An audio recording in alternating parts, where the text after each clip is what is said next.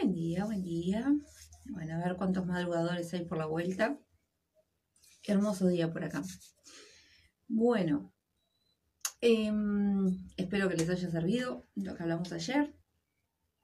Eh, que hayan podido ver el eclipse, porque la verdad que estuvo muy, muy bueno. Y se vio creo que más de lo que se esperaba desde este lado del río. Bueno, el tema de hoy. Hoy vamos a hablar de uno mismo, de qué tanto nos conocemos. Y me refiero a, eh, no es solamente a mirarnos al espejo, vestirnos, arreglarnos y salir. Me refiero a conocernos de verdad. Los voy a invitar a eh, intentar un ejercicio en esto de hacer una pausa, bueno, haciéndole honor al, nombre del programa, una pausa para sanar, mirarnos a nosotros mismos, se trata de convertirnos en observadores de nuestra propia vida. Y realmente es mucho más difícil de lo que parece, porque al decir qué tanto te conoces, qué tanto te conoces a vos mismo, es algo que debería ser eh, obvio, ¿cómo no me voy a conocer? Por supuesto que me conozco. Sé lo que quiero, sé para dónde voy, sé lo que estoy haciendo. Eh, pero en general no es tan cierto. Entonces, bueno, la consigna de hoy es eh, hacer una pequeña pausa y convertirnos en observadores de nosotros mismos. En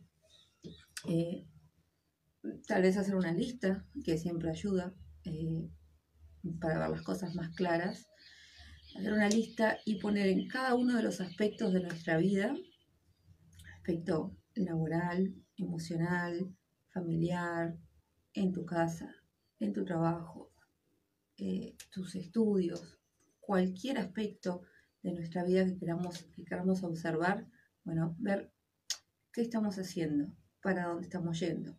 Lo hemos hablado, todo esto de la pandemia ha sido eh, un, llamado de atención grandísimo justamente para eso, para que pusiéramos una pausa en nuestras vidas de andar corriendo constantemente para todos lados y ver realmente para dónde estábamos yendo y si eso nos hacía felices. Bueno, de eso se trata el vernos a nosotros mismos, en concentrarse en uno mismo, en conocerse sobre todo. Volvemos al tema que les digo siempre, tomarse unos minutos para respirar conscientemente, 5 o 10 minutos al día para meditar, para conectar con uno mismo, para intentar que eh, la cabeza pare un poco de pensar tanto, de buscarle preocupaciones a todo en vez de soluciones y estar constantemente pensando en lo que va a pasar, en lo que va a pasar, en lo que va a pasar, nos vivimos eh, perdiendo de lo que está pasando. Y eso es algo que es mucho más importante de lo que parece. Seguro que han visto por ahí porque es constante se está repitiendo eso de que no podemos vivir ni en el pasado ni en el futuro, porque en ninguno de los dos lugares podemos hacer nada en este momento. Solo podemos actuar y vivir el presente. Entonces, bueno, tratar de estar aquí y ahora, como quien dice, aquí y ahora. No podemos vivir preocupándonos por lo que va a pasar. Primero porque no sabemos. Es acá, es acá en el presente donde cada decisión que tomamos tiene consecuencias. Y ahí es donde estamos cambiando nuestro futuro. Entonces, bueno, ver dónde estamos, si sabemos a dónde queremos ir, que eso es de las cosas más importantes en conocerse uno mismo, el tener un objetivo en la vida, en saber cuáles son nuestras metas, en saber qué es aquello que queremos alcanzar. Se los he dicho, en cada uno de los talleres que, que, que hago, siempre está este tema. Si no tuvieras que trabajar para vivir, ¿a qué dedicarías tu vida? ¿Qué te haría realmente feliz? Y lamentablemente el 90% de las personas no tiene idea. No sabría qué hacer si no tuviera que trabajar, si no tuviera que seguir determinados programas, si no tuviera que hacer determinadas cosas. Esta mm, estructura social que tenemos de estudiar para trabajar, trabajar para tener una familia, eh, comprar las cosas que se necesitan en la casa, la casa, el auto, el colegio, un montón de cosas. Entonces, es eso, si no tuviéramos que dedicar nuestra vida a eso, ¿qué harías? Ahí empieza todo. Porque cuando no tenemos metas claras, no sabemos hacia dónde estamos yendo. Entonces es imposible dirigir nuestras vidas. si yo no tengo una meta clara de qué sirve de que yo estudie todos los aspectos de mi vida. Eh, no sé hacia dónde estoy yendo, entonces qué sentido tiene de que revise mi vida hoy. No puedo acomodar las velas hacia dónde voy porque no tengo el puerto claro. Entonces eso es creo que el primer paso. Hacia dónde voy, qué es lo que quiero lograr. Y después sí, bueno, revisemos, a ver, mi vida está así, asá, asá, por acá está así, por acá está allá. ¿Estoy haciendo hoy algo que me sirve para llegar a donde quiero? No. Bueno, si no estoy haciendo algo que me sirve para dar un pasito más hacia donde quiero ir, el momento de hacer los cambios es ahora. No es ni mañana ni pasado, es ahora. Aunque sea un cambio que parezca tonto, que parezca inútil, muchas veces un cambio de actitud es mucho más importante que un cambio que lo note todo el mundo. O sea, todo empieza por dentro. Recuerden que cuando uno cambia por dentro, cambia el entorno. Estas son cosas que repito siempre porque, eh, bueno, como lo he explicado anteriormente, un nuevo hábito se crea por repetición.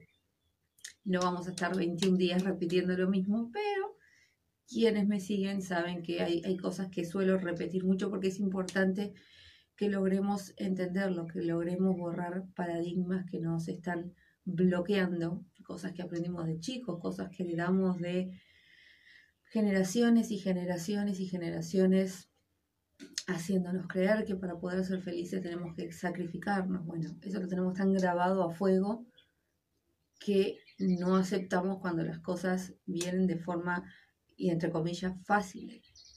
O sea, si algo no nos cuesta, no nos sentimos merecedores de eso, porque para ser felices tenemos que sufrir, tenemos que esforzarnos, tenemos que sacrificarnos.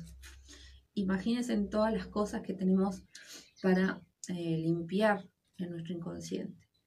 Bueno, entonces, sin entretenerlos demasiado hoy, porque ayer ya vi que me fui por las ramas, la idea era hacer el programa cortito y me voy. Entonces, la idea para hoy es, eh, mírense al espejo, vean a esa persona que está ahí, no solamente el contorno, mírense a los ojos, intenten mirarse a los ojos. Intenten ver eh, si hay algún mensaje que quieran decirse a ustedes mismos. Suena, suena un poco tonto, pero hagan el intento, hagan el intento. Mírense a los ojos, mírense al espejo, mírense de verdad, traten de encontrar a ver qué es lo que nos queremos decir a nosotros mismos. Respirar, meditar, hacer la lista, cada uno de los aspectos de nuestras vidas, cómo lo estamos llevando, qué estamos logrando, qué queremos lograr. Es muy importante. Como tarea de fin de año, por ejemplo, en este año tan loco que hemos tenido, como tarea de fin de año está bueno decir, bueno, eh, estas cosas son las que logré, estas cosas son las que quiero lograr. Más importante todavía, en este año tan difícil que hemos tenido, todas estas cosas sucedieron. Estoy acá, las pude superar o estoy trabajando en superarlas.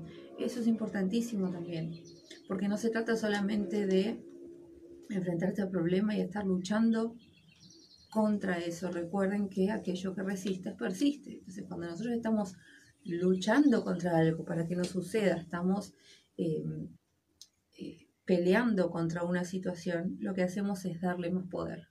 Y bueno, esto de fluir, adaptarse, y seguir adelante es lo más importante que podemos hacer en este momento.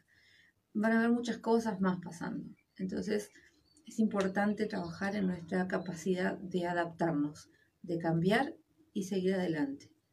Lo único constante es el cambio y no podemos quedarnos estancados nosotros porque si no, no logramos avanzar, no logramos evolucionar. Bueno, eso es lo que quería plantearles hoy. Espero que lo pongan en práctica, que intenten convertirse en observadores de sus propias vidas y que encuentren información interesante. Sobre todo que se miren desde otro lugar, desde otra perspectiva y se den cuenta que tal vez hay cosas que podrían cambiar, que tal vez hay cosas que podrían hacer diferente o cosas que deberían dejar de hacer. Bueno, esa que saltó, a ver qué es lo que dice. Y el mensaje de un curso de milagros para hoy es cuando una situación se ha dedicado completamente a la verdad, la paz es inevitable. A veces la verdad nos asusta, porque es más fácil escaparse a un problema nos hace sentir que si nos escapamos del problema no está sucediendo. Cuando enfrentamos la verdad realmente logramos resolver el conflicto, sea de una forma u otra. Después que pasamos esa situación, resolvimos algo que no nos va a seguir molestando. Así que cuando viene de la verdad, la paz es inevitable. Espero que les sirva y que le llegue el mensaje a quien lo necesite. Nos vemos mañana. Chao.